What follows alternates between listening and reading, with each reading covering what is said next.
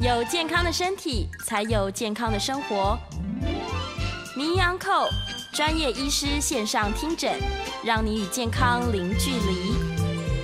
大家好，这边是九八新闻台，欢迎收听每周一到每周五早上十一点播出的名医安扣节目，我是今天的主持人米娜。我们今天的节目同样在 YouTube 同步有直播，欢迎听众朋友们在 News 九八 YouTube 频道留言询问相关的问题。同样的，在半点过后也会接听大家的扣音电话。有问题都可以打电话进来。相关的问题是 我们今天访问到的是万方医院眼科主任吴建良医师，吴医师好，米娜早，哎，各位听众大家早安。是我们刚刚聊到，就是有相关的眼科问题都可以打进来请教吴建良主任哦。我们的 call in 专线是零二八三六九三三九八八三六九三三九八。我们今天关于眼科有好多问题想要问，我们今天的主题是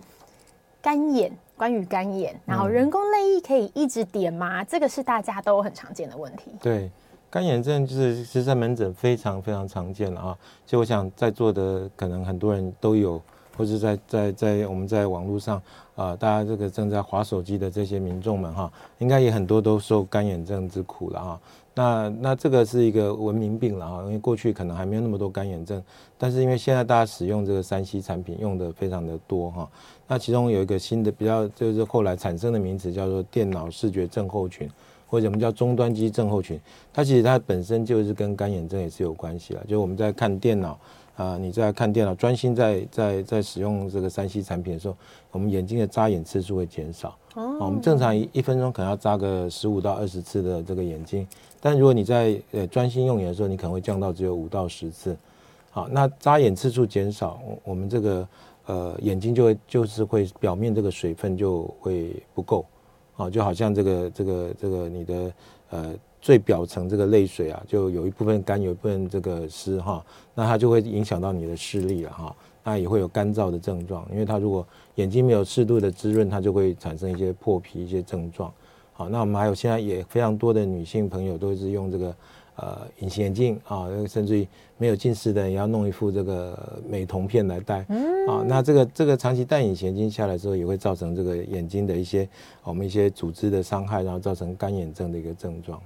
哦，原来是这样。刚刚医师有讲到，就是这是一个症候群，这样有很多都是关于就是三 C 的使用，像现在追剧啊，然后看看那个球赛，对对对，然后戴口罩也会让眼睛。嗯，戴口罩是这样，就是其其实呃呃，这个口罩戴的时候，你这个鼻子啊，其实不可能密合了哈，除非你把它用胶带贴起来。啊，比方说我们在医院在手术时，我们会把这个上面贴起来，或者避免起雾的状况了。好，那你就想象，如果戴眼镜的，你戴个口罩，是不是很容易就会有一些雾气上来？对，那表示气是从这这个这个封在鼻子这个地方会有漏漏的地状况，所以就是其实会有一些风啊，哈，有一些气体的流动，它会跑冲到你的眼睛去，有点像你眼睛一直在被吹风一样。好，那其实你如果在户外或者是在在车上啊，你冷气对着吹，哈，吹着风的状况，那眼睛的泪水就容易会被挥发掉。所以相对它就会变得容易干燥，这样是啊，所以所以就是说，呃呃，这个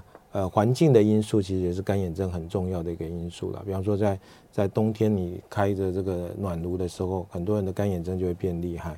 好，所以如果像国外本来已经大陆型气候，它特别干，那在冬天你又开暖炉的时候，它就会呃在室内再加上那种所谓的加湿器。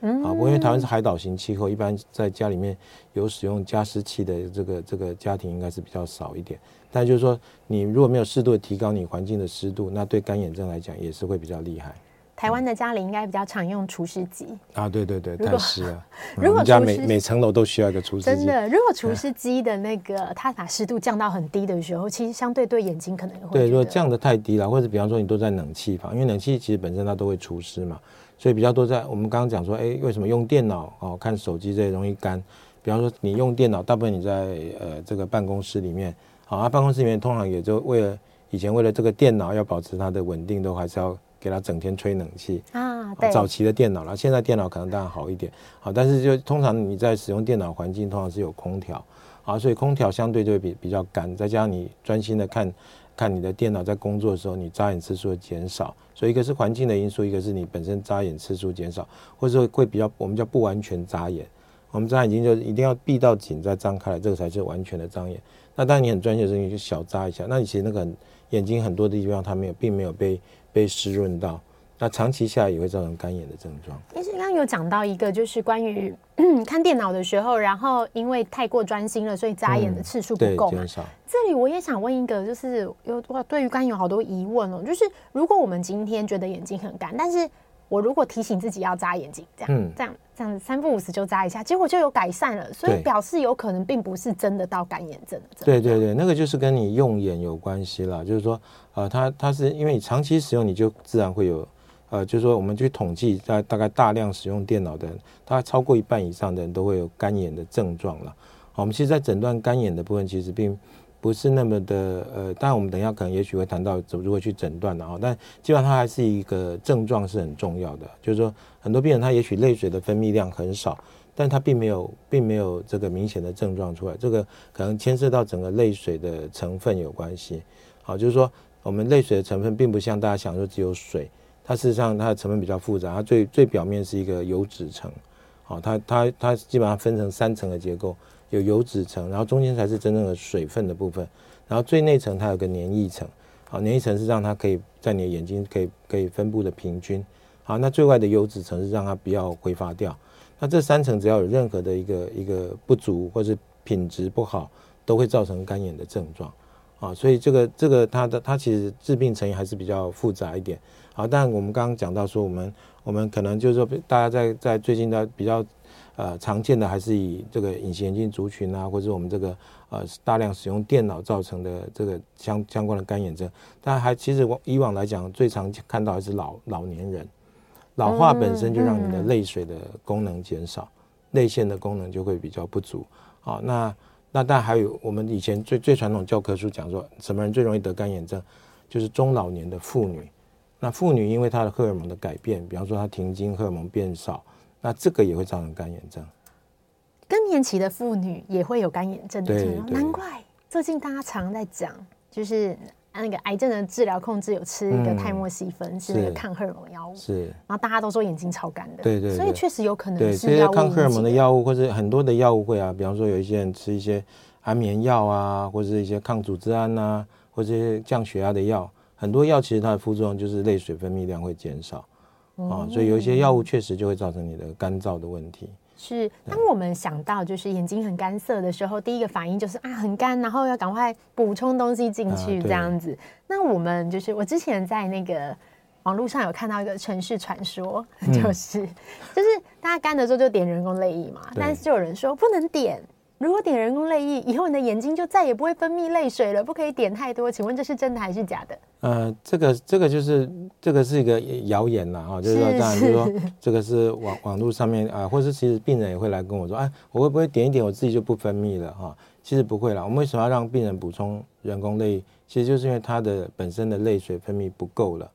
啊，不够，那不够会造成很多症状。第一个，他太干就很容易觉得疼痛啊，刺激。异物感啊，还会觉得很很疲劳，啊，那那这个眼睛会很酸，这样啊，这个这些这些症症状就会让他的生活品质下降，嗯，啊，那他当然他有困扰的时候，我们就会给他点这个人工泪，因为他不够，所以你给他补充，好，所以补充人工泪大概是最基本的的这个干眼症的治疗。那事实上在在国外，我们知道有一些是处方用药嘛，啊，就是说一定要医生开了处方你才可以拿到药。好，那像干眼症这些人工泪液，其实很多的很多的呃很多种的干眼症的药物呢，是我们叫 OTC，就是说你在在一般药局不用处方就可以买的，好，就有点像你去这个康是美啦或什么，你可以直接买到好所谓的人工泪液啊，所以它是不需要医师处方。那其实你就表表示说，哎，这个是一个很常见的疾病，很多人都有干眼症的问题，好，所以他因为呃他可以直接就去买，然后拿来点，那也就是说这个药。基本上点了，呃，它的风险不大，比较不需要医生去做一个、嗯、呃监督的工作，这样子。嗯、是，就是安都还是蛮安全的，因为一般都买得到。对，就就是你不够，你就去给他补充。好啊，当然当然，他会不会点了你自己就不分泌？这个是不会啦，这个是一个谣谣言。好，那那因为你不够，你你如果已经不够分泌量不够，然后眼睛有些症状已经红啊，这已经发炎了，然后你又不给他补充，那他到时候本来只是干燥。它就可能从干眼症进步进进一步发展变成啊，可能角膜就产生破皮，它可能有细菌感染，它可能或是产生一些溃疡。啊，我们知道干眼症最严重的干眼症，事实上是可能会造成角膜的溃疡，就是你因为太干，所以那个角膜就开始溃烂、破掉。对啊，溃烂甚至于破掉、穿孔。那当眼睛如果穿孔的时候，这个眼睛就有失明的危险。所以最严重的干眼症还是有可能会造成失明。啊，不过那样的状况会造成角膜穿孔，通常是合并了有一些免疫系统的问题啦。啊、哦，比方说有一些人可能啊，有一些类风湿性关节炎啊，或者什么红斑性狼疮，这些病人其实也常常会有干眼症。哎。那我们还有个病叫干燥症啊，干燥症的话就是就是它不是只有眼睛干，它嘴巴也干，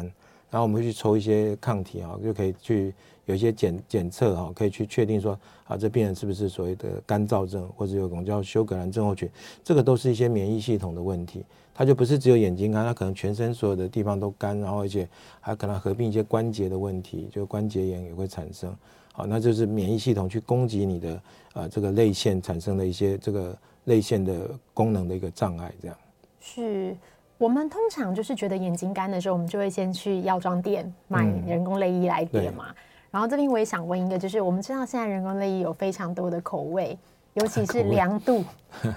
就是有那种点下去超凉的，就让你瞬间清醒。嗯、然后我也有听过朋友分享，就是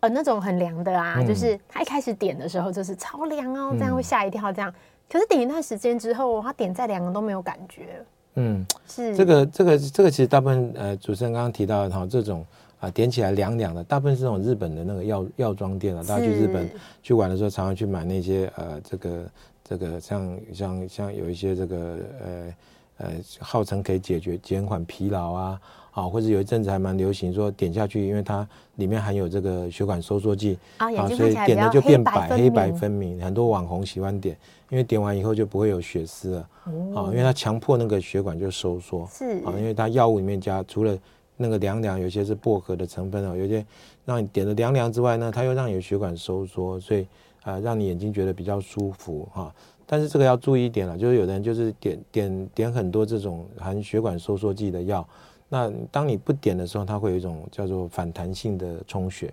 会更红，所以就变成会点的依赖。那另外这种药水大部分是一些大瓶、大大的瓶装，哈，就是说啊，就一般的药水瓶嘛，哈。所以如果你点的次数真的很多的时候，这些药里面其实会有一些所谓的防腐剂的问题。好，就是说你如果比方说很干的人，他需要呃可能一两个钟头就要点药水，但如果你这个这个大瓶的药水里面，它都会有防腐剂，因为大罐药水要保持它的这个不要有细菌滋生，所以里面一定要放防腐剂。好，那那你如果次数点的很多的时候，你眼睛其实一直累积这种防腐剂的问题，反而会造成一些角膜或者结膜的伤害。好，就是变成因为防腐剂造成一些毒性的这种呃发炎的状况。嗯，所以如果今天大家的这个点点这个人工泪液的。这个需求是因为眼睛干有不舒服的时候来使用，嗯、所以就表示你可能点的时间间隔间隔会很短，你可能三不五时就要补充一下。对那这样的话就要特别注意防腐剂的问题，因为如果防腐剂累积，就对眼睛有比较不好的影响。这样对，就是说你如果点的药水的，你如果干眼比较呃干眼症，当然我们第一个不够的泪水，我们就是补充补充泪液哈。那那如果说你的你的泪泪液补充的需要非常频繁的时候，就是说呃我们。疾病的严重程度不同，治疗方式不一样。那如果说他的干眼症是比较严重，他就需要点很多的次数，不然他就没有办法保持这个眼睛的湿润。那这样的状况呢，他点的次数比较多的时候，他就需要可能是用那种没有防腐剂的人工泪液。啊，没有防腐剂的就是一些比较小包装，它是可能是呃这个一支一支的啊，它是像单支折开的，对对对对，有这口袋里有，啊，就是它折开来，那它可以。可以扭开来，嗯啊，啊扭开来就可以点。那一般它的设计大家都可以回盖了啊，所以你一天内要把它用掉啊。它就是说，因为它没有防腐剂，那没有防腐剂，它当然就就解决了我们刚刚讲说，哎，会会伤到你这个，就是说如果呃防腐剂会累积，啊，伤到眼睛的问题。所以你有你有医生要让你一个小时两个小时就要点人工泪液，那这个时候就会点这种所谓的没有防腐剂的人工泪液，哎。哦。另外，我也想请问医师，就是我们其实之前呢、啊，以前大家在眼睛不舒服的时候，有时候会拿那个人工食盐水来做稍微冲洗或滴一下这样子。嗯、但是人工食盐水这个生理食盐水啊，跟人工泪液的差别在哪？它是可以代替人工泪液的啊？当然是，当然是当然不行了哈。那那那不然就不需要生产所谓的什么人工泪液。它只是点下去不会痛。呃，对，因为它是生理食盐水嘛，啊，生理食盐水就是它就是零点九 percent 的这个呃这个 NaCl 嘛，就是氯化钠嘛哈。那那我我其实以前有碰过那个老太太自己泡盐水来。来洗眼睛的啦，哇，那那很精准呢，也不太精准，随便抓一把这样，会痛吗？嗯，是，但是但是这个当然当然是不行了，就是我们叫 homemade 的这种这种生理食盐水啊，这个是不行哈，因为那个中中间就是可能有一些这个可能里面有细菌啊这些问题，那为什么生理食盐水不能够取代人工泪液？啊，因为我们呃就要回到说，哎，泪液的组成，刚好稍微讲一下，它有三层的结构，所以里面成分是很复杂，它甚至里面还有一些一些这个杀菌的成分，还有一些细胞的生长因子的成分，就它的成分并不是只有盐巴这件事情。好，你盐巴只是只是说啊，你这个渗透压是一样，点的不会痛，但是它它把把你眼睛里面这个本来正常的泪水面，比方说我们杀菌的时候，你给它点那个生理食盐水，都把它冲掉了，啊，所以。所以你去洗眼睛，基本上是把你自己眼睛里面本来还有一些保护你眼睛的东西，都把它冲洗掉了。好，所以这个这个我们一般正常的状况是不需要特别去做洗眼睛这个部分。好，虽然市面上也卖一些这个所谓洗眼，液，对对，洗眼液。洗眼液我觉得这个这个呃不是很鼓励病大大家来使用了哈，除非你的眼睛的这个有时候发炎分泌很多的时候，需要再做这样的冲洗。我们眼科基本上需要做大量的生理食盐水这样冲洗眼睛的状况。就是被东西喷到，对，就比方说你你被人家泼了硫酸啊，或者就弄弄到强碱啊，那种酸碱啊，这个这个伤到眼睛的时候，那那时候要赶快用用清水去冲洗，啊，那但否则一般的状况你其实不需要特别去洗眼睛。那人工泪因为它的它的成分其实呃它是一个补充你泪水不足的东西，所以它的目的就是要来补充你的自己的泪水，所以希望它的成分越接近你自己的泪水越好嘛。好，所以我们刚刚讲说，它的泪水的成分其实很复杂，基基本上至少有分，里面有含油脂的成分，有含这个呃粘液层的成分，所以它就必须要在里面加一些模拟跟你的泪水差不多的东西，否则生理盐水点了短暂，你觉得哎好像就就不是不会干了，但是因为它很快就没那个效果了。所以，我们需要点的人工泪是比较接近你的泪水，它可以在你眼睛上面停留比较久的时间，那可以保护你的眼角膜，保护你眼睛的组织。好，所以，所以就是会有各种不同的呃配方的这种人工内衣哦，有的可能是加了含有油的成分，有的是保护你的这个油脂层，有的保护你的这个啊、呃、这个粘液层，就就不单单是水的部分。哦，对，所以就因为刚刚医师有提到，因为眼眼睛的构造很复杂嘛，所以如果是可以，大家如果去眼科检查，还是可以看得出来问题出在哪边。是我们事实上就是说，一般的的的检查，大概就是说，哦，病人来的话，通常如果是一个干眼症的问题来的，我们大概会先给他一些问卷来来看一下他干眼症的程度，那就是一一些问卷可以去呃做一个填写，好，那大概知道病人的情况，那再来的话。真正检查的时候，就是用这个显微镜来检查。好，那那基本的检查包括我们可能放个小纸条在你眼睛的旁边，就是一那个这个像试纸，剪两条试纸放在这个眼睛旁边。好，那个那个就是测你的基础的分泌量，泪水的分泌量啊。那就是说，呃，这就病病人会会放个纸条，然后我们测个五分钟，看他泪水的量多少。这是一个量的部分，但是泪水不是只有量够就行，它还要有品质的部分。那品质的部分，我们就是会用这个呃荧光的染色去看你的泪泪水的稳定程度。那现在有一些其他的这个仪器可以去针对，比方说它泪水的的这个油脂层的厚度啦，啊，或者说泪水的稳定度，或者泪水本身的这个这个渗透压的值，这个都可以去做测量，然后来来了解说这个干眼症的一个程度，嗯。相信听到现在呀，一定有很多就是听众朋友们会开始想说，哎，我自己是不是有干眼症？对，我也在想，我是不是有干眼症？然后就是可能眼睛很干，但是呢，要常常点人工泪液，但是又不到影响生活，对，这样子，然后也会流眼泪啊。一定很多人想说，我也会，也会哭啊。然后有的人会流眼油啊，什么就是那怎么样去判做一个基本的判断？就是说我们在什么样的情况下开始觉得可以找医师来测一下？就是。我们是不是这个泪水的品质啊，跟这个量是不是够这样？对，我们刚刚讲，其实很重要原因是因为这个这个干眼症的一个一个诊断哈啊，它目前为止还是以一个呃症状来讲是比较重要的哈。像比如我们刚刚讲那个泪水的测试啊，我自己在年轻的时候，我当住院医师的时候，我就自己也来测了一下。我那时候测了一下，我就吓一跳，因为我的泪水分泌量非常少，基本上就没有什么分泌。好，那个是测一个什么叫基础分泌了，就我们会点了麻药，然后去把这个先把眼睛擦干，然后再放两个试纸，好，那等五分钟，那我发现哎，我自己都没有没有什么泪水，好，所以我其实很早就就是基础分泌就已经不好，但是那个时候因为其他眼睛的功能，就包括我们的睑板腺，包括这个分泌油脂的这些腺体功能都很好，所以那时候其实并没有完全完全是没有症状，但当我年纪慢慢再大一点的时候，哦，那。跟还有使用眼睛的一些因素，那我就开始觉得我眼睛的干涩症状就开始出来了。好，就是说老化是同时影响到你的这个泪水的稳定性的一个很重要的因素了。好，所以那年纪大以后，你就得就可能会有比较明显的症状出来。啊，那这时候你就可能会需要点一些这个人工泪来补充。所以我自己也是会会用一些人工泪来补充。好，那但如果说你的这个泪泪水的分泌量，呃，只是少一点点，就像刚刚主持人讲啊，你可能一般的人也许啊，就干涩的时候，可能也许休息一下就好，或者是偶尔点一下人工泪，甚至于是我们刚刚讲那种药妆店买的那个药水。那如果是偶尔点几次啊，你的症状也就好，那其实大大致上也还 OK。但如果你的这个点了药以后，你的这个症状还是还是没有没有得到改善，就是比较。严重一点的干眼症，你我想一定还是要需要看医生，因为他如果没有好好的治疗，有的时候他会进展到一些这个更严重的一些疾病，就包括角膜的溃疡或者是一些感染的问题。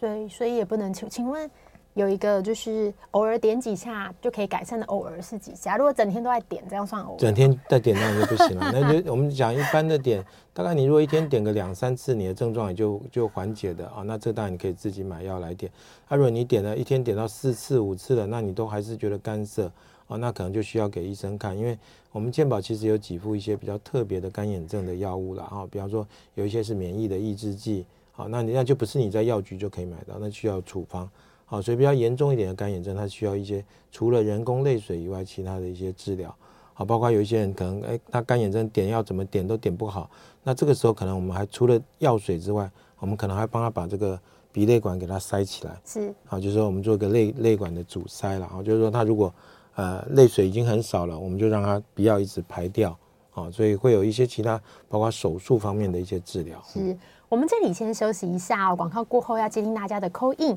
欢迎询问眼科相关的问题。我们邀请到就是来自万方医院眼科主任吴建良医师为大家解答。call in 电话是零二八三六九三三九八。欢迎回到九八新闻台迷昂扣节目，我是主持人米娜。欢迎，就是接下来我们今天邀请到的是就是万方医院眼科主任吴建良医师来跟我们聊聊眼睛的问题。我们今天的主题是干眼，人工泪液可以一直点吗？我们接下来要开始接听大家的 call in 电话，我们的 call in 电话是零二八三六九三三九八零二八三六九三三九八。我们先来接听林先生的 call in，林先生你好，米娜呃吴主任两位好哈，今天就是吴主任上节目，我有准备两个这个超常见的都市传说要来问这个吴医师哈。第一个第一个问题是说哈，早期啊在我们阿妈那一辈。都有一些长辈都提醒我们说：“ 哦，小朋友不要那么爱哭了哈！如果你太爱哭，都一直流泪的话，哈，对这个眼睛会很不好啦。”那我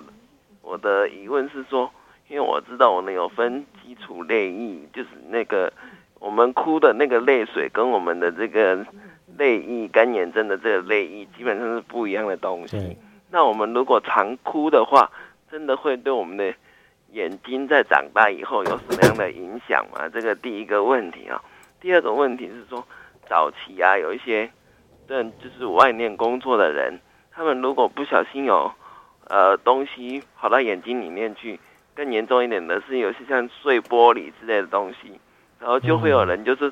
用那个盐水，就是您刚说的那个盐水，这样搅一搅，然后听说眨一眨眼睛，那个碎玻璃就掉出来了。那我想请教的问题是说，像这样子用这个盐水来清除眼睛里面的一些异物或危险物品，有没有什么需要特别注意或者值得讨论的地方？以上两个问题，请教吴医师，我在想想收听，谢谢您，谢谢，谢谢，谢谢哦，谢谢我们这个林林先生的问题啊，他这个也很专业哈，他都知道这个我们的泪水分泌其实有分所谓基础的分泌，还有跟我们流眼泪的这种所谓反射的这种呃分泌哈，这个是不同的腺体在在负责了哈。那那所以我们其实讲干眼症的时候，我们刚刚讲的所谓的测量都是测量所谓的基础的分泌，就是说它无时无刻都在分分泌的这个泪水。那这个泪水其实跟我们在哭的时候啊，那个那个泪水其实成分是不一样的。好，所以你哭完以后，你的干眼症也不会因为哭完就变好了。好，那那当然，他刚刚讲的这个所谓的都市传说啊，就啊，这个我们以前老妈就哭到后来眼睛会不会瞎掉哈？哭瞎眼睛啊，或者是说哭了以后这个可能啊，但哭倒长城是另外的事情。那那但是就是说就是说，哎，哭了到底会不会伤到视力哈？我想哭本身这个只是一个泪水或者情绪上的哈，那哭本身这个泪水的流流流很多泪水出来这个。并不会造成眼睛的伤害啦，哈，所以应该哭本身是不会啊造成所谓的失明的问题啦。但哭，如果你哭有手去去揉眼睛，因为哭总是会去揉，然后那有可能造成伤害是去揉眼睛这件事情，你有可能带一些脏东西进去或怎么样，好造成眼睛的伤害，大概只有这个部分是有可能。那单纯的哭哭泣本身，流泪本身，这个是不会去伤到眼睛。好，但当刚刚那个林林先生其实有提到很重要的一点，就是哭的泪水跟你的基础分泌这是两件事情。所以有干眼症的人，其实他也不至于会欲哭无泪了，因为他真正哭还是会有泪水出来。是。啊另外第二个问题是说，哎，他刚刚讲到一个很好很好的问题，就是说，哎，那这个如果有一些碎，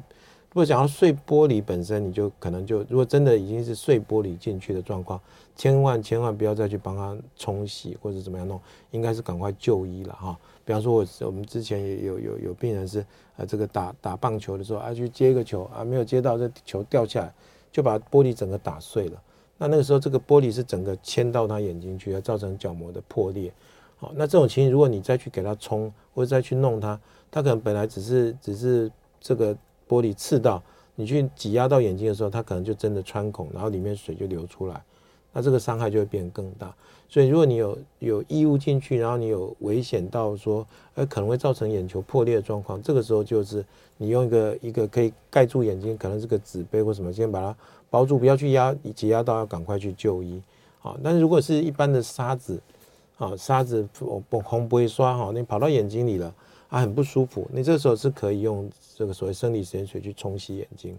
啊，就是把它把它冲掉，啊，或者说你你这个。呃，这个我们刚刚讲到有些什么叫酸碱的问题啊，就是说啊，用到这个这个酸性或碱性的物质去去进到眼睛，比方说运气不好，那个男女生谈判，这个被泼了硫酸，那眼如果一般弄到眼睛那很严重啊，你要赶快就是要大量的冲洗了，啊，所以我们以前那个我记得上我们眼外伤的老师啊，那就说啊，你要你们同学啊，如果要跟男女朋友要讨要要这个谈判呐、啊。要约在水池旁边，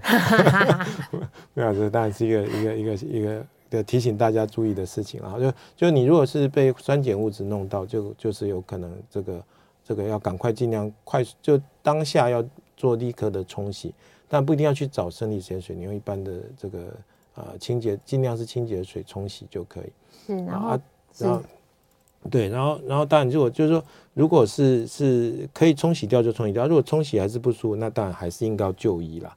好，就是因为有时候那个那个那个那个，比方说不管是什么异物哈，沙子什么，它有可能会卡在眼睑板，它卡在上面，你自己冲洗是冲洗不掉的。好，所以这个时候还是需要去挂急诊看一下眼睛。但如果是我们刚刚讲说一些一些尖锐的东西刺到眼睛，那你就不要再去洗，你应该赶快就医，让医生去处理。是，然后打球的时候真的尽量不要戴眼镜啊，也不是，就是你的镜，这个 镜片的材质一定要用那种不会碎碎裂的，防碎的。我们所谓的太空镜片，它本身不会碎裂的。是是。啊，那如果是玻璃镜片，你在打球就撞到就撞到裂掉，这个非常危险。哇，好的，我们或者你可以再加一个护目镜，让运动员或者我们再可以再加外面加一个护目镜来保护就可以。嗯，哦，要特别小心。我们来接听 M 小姐的 call in。啊，您好啊，我想请问，是那个人工泪液有很多种，像像像这个我们台台湾有有一家叫做这个爱差康的这个药厂啊，嗯嗯嗯，那那那这个我现在发觉哈、哦，如果在联医的话，他们就开一种，那那那个那如果要到荣总，他就开另外一种价钱都不一样的。嗯哼。可是有我看很多朋友都自己跑去买四叉坦的，这个是 呃两百多块的。是。我想请问这三种哦，到底有什么分别啊？成分有什么分别？因为现荣总开的是第二种的中间价位，但是他现在也用第一个低价位，我不知道是不是预算的关系。哎，麻烦请问这三种到底成分有什么不同？谢谢。是我们基本上刚刚讲过哈，就是人工内袋就分成两类了哈，大概一个是呃，就是以补充这个泪水的成分来讲，啊，有罐装的药水，也有这个小支装。啊，单一剂量的这种这种剂型了哈，那差别就在有没有防腐剂的部分。那我们现在其实健保也有几副我们的人工泪，但厂牌大概不是很多，然后就是可能就进口的可能现在只剩下两两三种哈。那那大大部分就是说，呃，这些人工泪都是呃健保几副还是一些比较传统的配方的。啊，人工泪。那当然，我们刚刚讲，除了生理食盐水成分之外，它当然要加入一些，包括让这个眼药水不要坏掉，要有防腐的成分。然后它里面还还会有一些让你这个稍微粘度增加一点，让你可以在眼睛保留比较久的时间。啊，所以呃，可能要看每个医院进的药了哈。那当然，这个呃不同的医院可能进的药会有一点点不一样。好，那这个是健保给付的药物的部分。那当然，市面上有非常多不同的这个新的配方。那有的是强调说啊，我这个药水面的这个防腐剂的成分比较比较不会伤眼睛。好，那这个呃，它的这个呃里面可能含有这个呃，除了水分之外，它有一些油脂的成分，好，来补充你的油的成分，然后就不是只有补水。好，那这这些新一代的人工泪，因为健保没有给付。所以它就都是一些自费品相，好，包括我们刚刚讲说那种单支的没有防腐剂的，好，或者刚刚讲那个什么四叉坦，这个都是比较新的配方，所以它，呃，它有的就不不只是做罐装，它有做做这个单支装的人工泪。那病病患端来讲，我觉得可能都是要真正点过，你才知道说，哎，你点哪一种类型的人工泪会比较好。好，以刚刚讲说爱爱叉康公司的的这个这个干眼症的系列，就从呃，比较比较不粘的到比较粘的这个成分就有很多种，大概五六种不同的呃产品线哈，所以呃不不同的严重程度需要点的，基本上就越严重的要点越粘稠的人人工泪，但太粘稠的人工泪就是刚点下去就会视力会有点模糊，可能要花五分钟它才变得比较清楚，好，所以可能还要还要看病人的疾病的严重程度，然后还有他点点了以后对这个药物的反应怎么样，再决定最适合的治疗这样。是我们在那个刚好呃，在 YouTube 这边也有听众朋友留言哦。如果大家有问题的话，你可以 call in，我们的电话是零二八三六九三三九八。那也可以同时在 YouTube 频道留言。这边刚好也有就是患者询问到，就是。呃，第一个问题是想请问吴主任哦，冬天的时候就觉得眼睛比较干，那如果说湿敷眼睛，因为我们知道现在有很多那个医美，不是医美，那个药妆店有卖那个对蒸汽，对对对对对，然后这样子，我还有有用力的闭眼睛，这个刚刚医师有讲到，对，那像敷眼睛这样子是可以有效的预防干眼吗？嗯，第一个就是说，哎，你你一个完完全的这种闭眼，就是我们眨眼要有要是完全跟不完全。不完全的眨眼，就是说你眨的可能眨一半就没有没有闭起来，好，那尽量让自己训练能够有一个完全的闭眼再张开，那对你的这个干燥的症状就会比较好。然后提醒自己，就是说看电脑或者在输入东西的时候，就要多记得多眨眼啊。我有时候跟病人说啊，你就每按一个 Enter 就眨一次眼睛，那你眨眼次数大概就会还不错这样。好，那那就要第一个记得眨眼啊，第二个就是说他他呃这个呃。刚刚讲说它是一个，哎，我看一下，它另外一个就是说啊，冬天的问题了哈。是啊，冬天因为湿度比较，就是我们环境的因素很大了。冬天因为你第第一个，呃，温度低的时候，你的湿度其实也下降了。然后另外就是说，你可能又还加上使用暖炉，所以整个整个干又会更干燥。好，但包括皮肤干燥也是在冬天会比较厉害。所以相对你眼睛如果干到一个程度的时候，那个角膜啊，就像你皮肤干燥一样，它会出现一些干燥的斑点。好，那你如果不管它，它就可能进一步变成溃疡的问题。好，所以就是你要给它保湿，所以在冬天的时候是会比较有一些干眼症的问题。好，那那当然你环境如果是真的非常干，你可以考虑刚刚讲说可以用加加湿器加湿器来使用。好，那那热敷眼睛的部分呢？这个因为我们其实干眼症，我们刚刚讲说其实有有两个因素，一个是你的泪水分泌量不够。啊，另外一个是因为你的这个油脂的分泌的状况不好，我们叫睑板腺功能障碍。啊，这个在在干眼症的族群里面，有的报告是说啊，大概有八成的病人其实不是只有水分的问题，它有油的问题，就是它油脂分泌是有问题的。那热敷在这个这个帮助你的油脂分泌是会有帮助的，就是会改善你的油脂分泌。好，所以你可以做平常早晚有空的话，可以做一个热敷，对干眼症的病人是会有有一些疗效在。啊，就是说或者用蒸汽，你可以注意到，然后你如果在在在 shower 的时候，你那个有蒸汽的环境里面，你的眼睛的干燥的症状自然也会比较好。哦，就是它可以增加你的湿度，然后热敷本身会改善我们的睑板腺的功能。这样，嗯，是我们这里先休息一下哦，广告回来要接听大家的 call in。我们今天邀请到的是万方医院眼科主任吴建良医师，我们的 call in 电话是零二八三六九三三九八零二八三六九三三九八。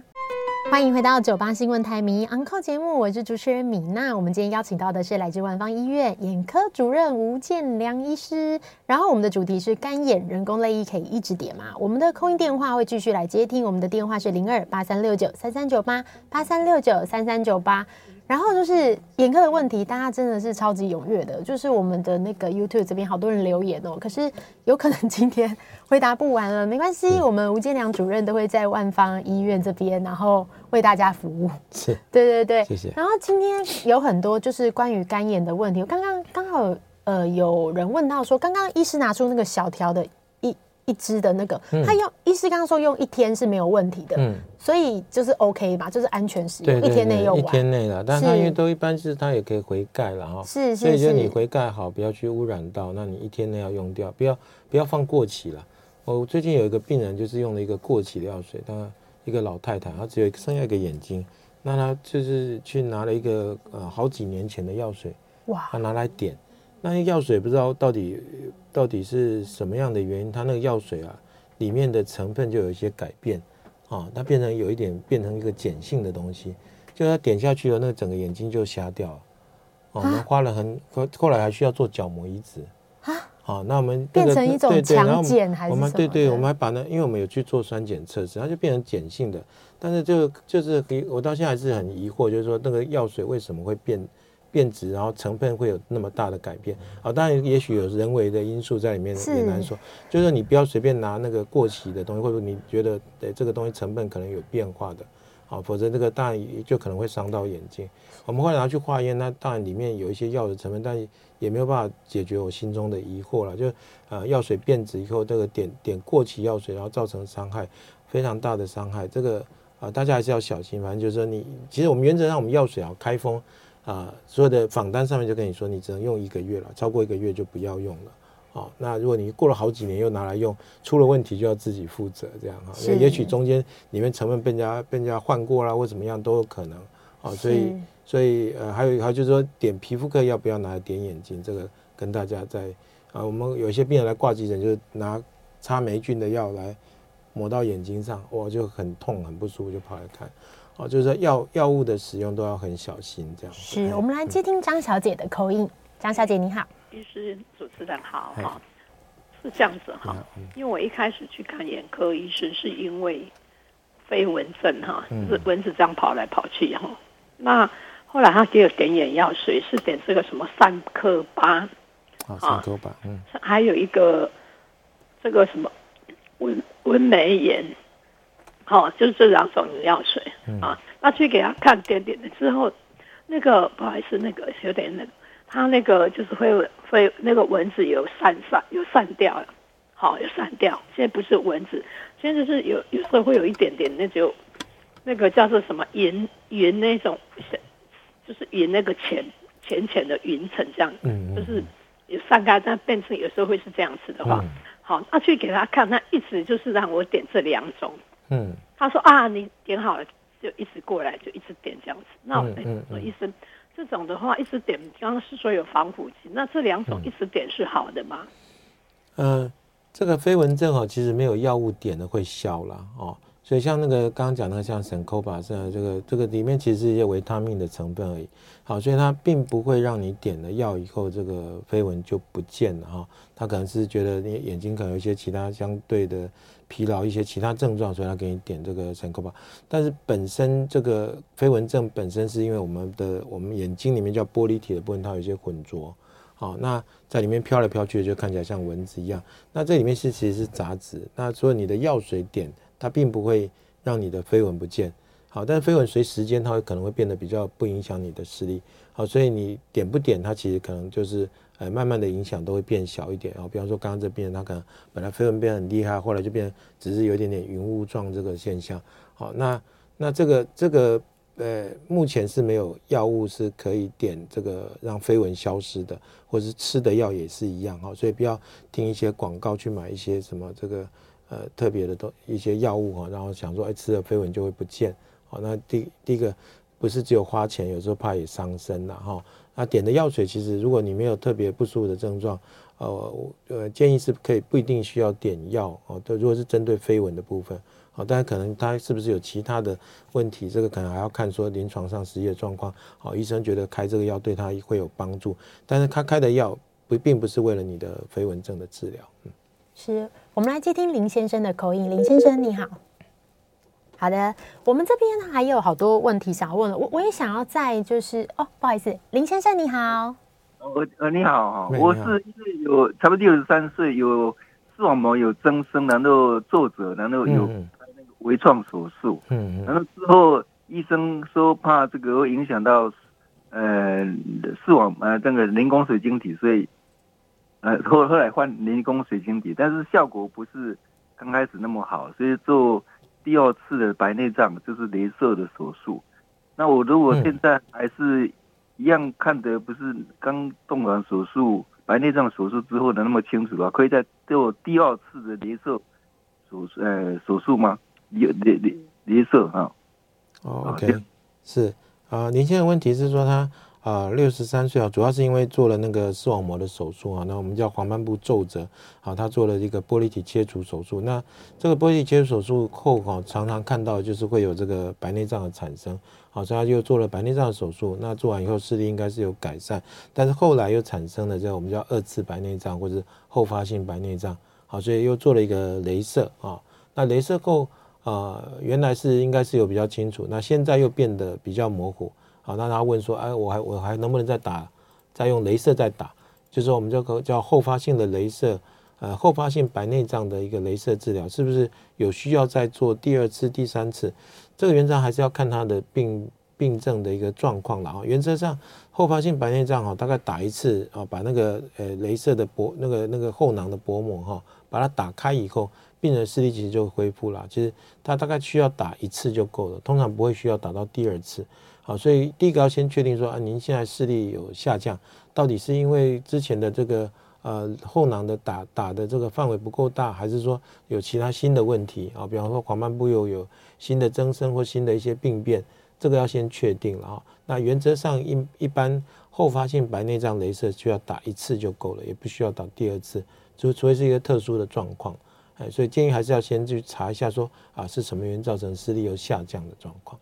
是我们这边在 YouTube 这边有听众朋友留言哦，有询问到说，现在有一种摄影叫做免散瞳眼底摄影，嗯嗯，他询问到这个摄影的这个新的技术可以取代传统的眼底摄影吗？通常不会，通常什么样情况下会做眼底摄影？我们现在其实最常碰到需要做这个免散瞳眼底摄影哦，其实是啊，国家对对于这个呃糖尿病的病患哦，嗯、我刚刚在跟主持人在聊到，我们很多糖尿病的病人啊，很年轻，然后就因为视网膜病变，然后造成失明，这个对社会对家庭都都都是影响很大的一个问题啊，所以就是为了让糖尿病这个视网膜病变的这个照护啊。他把它早发现、早治疗，所以啊，他就会有这个一些一些方案，让大家能够去做这个免散瞳的摄影了哈。那因为因为以往我们要照相都要把瞳孔放大再照了哈，所以免散瞳是因为可以比较方便，然后病人就是呃去看门诊就直接就照一个眼底，好，但是大部分的免散瞳照的范围都是比较中央的地方，就可能看视神经、黄斑部，看的范围不是那么的大了哈。但现在有一些比较新的仪器可以做广角的广角的免散瞳，也是可以看到更大的范围。那这个当然就是对于我们在做筛检哈，就是病患的筛检是非常好的一个帮助了。哎，那是取代传统的眼底摄影，是说，呃，这个是如果是我们我们只是照相照一个眼底的彩色照片，那远散瞳基本上，除非他的眼睛的这个瞳孔太小了，或者说他可能有白内障其他问题，可能比较不好照。那那个时候我们还是会把瞳孔散大再来照相。好，那我们的传统眼底摄影除了照彩色之外，有的时候还是要需要做。啊，这个这个荧光血管摄影就要看血管的问题的时候，那这个可能还是它有它存在的呃检查的一些特殊检查，还是会用到啊传统的眼底摄影的。好，但是如果就筛检来讲，免散瞳确实可以呃取代很大一部分的一个眼底摄影的工作。对，是相信大家对于眼科还有超多问题哦。不过在节目这个快要结束之前，我想快速的问医师一个问题，就是大家一定会想说要保养自己的眼睛，有没有建议的营养品？嗯营养营养品，我们刚刚今天其实主题是干眼症啊，干眼症干眼症的的补充营养的话哈，就不是一般我们讲那个叶黄素，叶黄素主要是跟黄斑部的一个健康比较有关系。那干眼症主要现在在呃，如果是病人他是一个呃干眼症，那他可能有一些眼睑睑板功能的呃这个呃下降的状况，我们叫睑板腺功能障碍这样的状况，我们呃会让他吃一些这个叫做呃鱼油。哦，就 omega three 这个部分是可以补充了。哦，鱼啊，如果吃素的人，他就吃这个亚麻籽油。哦，就是说补充这个 omega three，那对于这个睑板腺这个呃它的油脂的分泌是会有帮助。啊，另外一部分当然就有热敷的部分，你可以做一些热敷，让眼睛的血液循环比较好，让那个睑板腺比较不会阻塞。好，那你的干眼症的症状也会比较好。啊，当然要保养最重要，其实还是不要呃过度的给它。呃，虐待你的眼睛，对 对，就你要呃要要有一个适当的一个休息啊，睡眠。那那使用电脑、使用手机这些，你都要要有一个呃眨眼的习惯的养成，最好是能够完全的眨眼，而不是说眨一半这样。这个对对你的视力就就会会会会呃会有比较好的一个呃保保健的一个方式了哈。那当然人工泪液就是说必要的时候哈，如果你有一些干燥的症状，那最简单就是。点这个人工泪液啊，但是呃，就是说如果次数要很多的时候，